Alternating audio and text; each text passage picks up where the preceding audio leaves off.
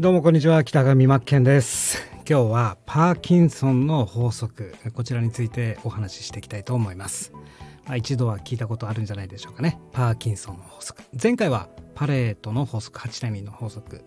話しましたよね。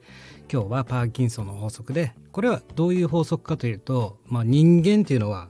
この時間的猶予を与えられると、まあ、締め切りまで行動を起こせない生き物なんだよと。ここを理解する必要があってまあ期限決められる。例えば夏休みってあれありましたねって誰でもあるんであるんですけど夏休み初日で宿題を全部終わらせるっていう 人はいないですよね、えー、よっぽどの人じゃないと。大体8割の人たちが前日前々日とか夏休み終わる終わるギリギリになって明け方までやるみたいな、まあ、僕がそうだったんですけど、まあ、こういうもんなんだよということなんですよ。だから逆に逆らっちゃいけないと。この法則に逆らっちゃいけなくて、えー、ここで働く力何か分かりますか？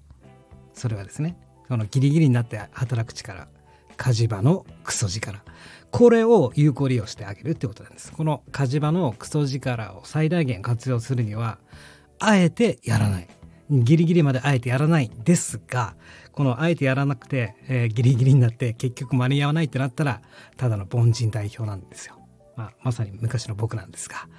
これのじゃ上手な使い方。ですね。これをどうやって上手に使っていくかというとまあじゃあ火事場のクソ力っていうのは存在する。で人間っていうのはそういう生き物だと。ギリギリにならないと動けない。じゃあそのクソ力のクオリティを上げてやるってことなんですね。じゃあそのクオリティを上げるためにはどうするかというとやっぱりちょっとでもいいから素材集めをしていくってことなんですね。僕はこのユーデミーでオンラインコースというのを提供していて、えー、資料を作ったりとか、まあ、収録したりとか動画教材作んなきゃいけなくてその時にまず何をやるかというと僕が使ってるツールはですねマインドマップっていうツールを使ってるんですがアウトラインツールとか、まあ、ドキュメントとかでもいいんですが素材をそこに最初文字ベースで、えー、記入していくんですね。これ必要だよねこれ必要だよねと。純不動で。で素材を集めていって最後のギリギリになった例えば1週間後にこれリリースしようって考えていた時にまあ火事場のクソ力働くし、まあ、どうせギリギリになるまで本領発揮しないからそれまでにはじゃあもうクオリティ上げるために素材を集めておくってことなんですね。えー、っていう感じでやっていくと結構その火事場のクソ力があの結構言うあの結構気持ちいいです。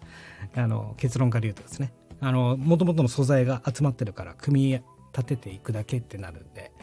これ結構大事な使い方だなと思ってます例えば資料作成でもキャンバー使ってるんですけどもテンプレートをまああらかた決めてで、えー、最初上からずっとまあ文字べ文字を入れていくみたいな感じででそこでやってから色を決めたりとか、えー、行間とか文字の間調整したりとかフォント字の種類変えたりとかですね調整していくと。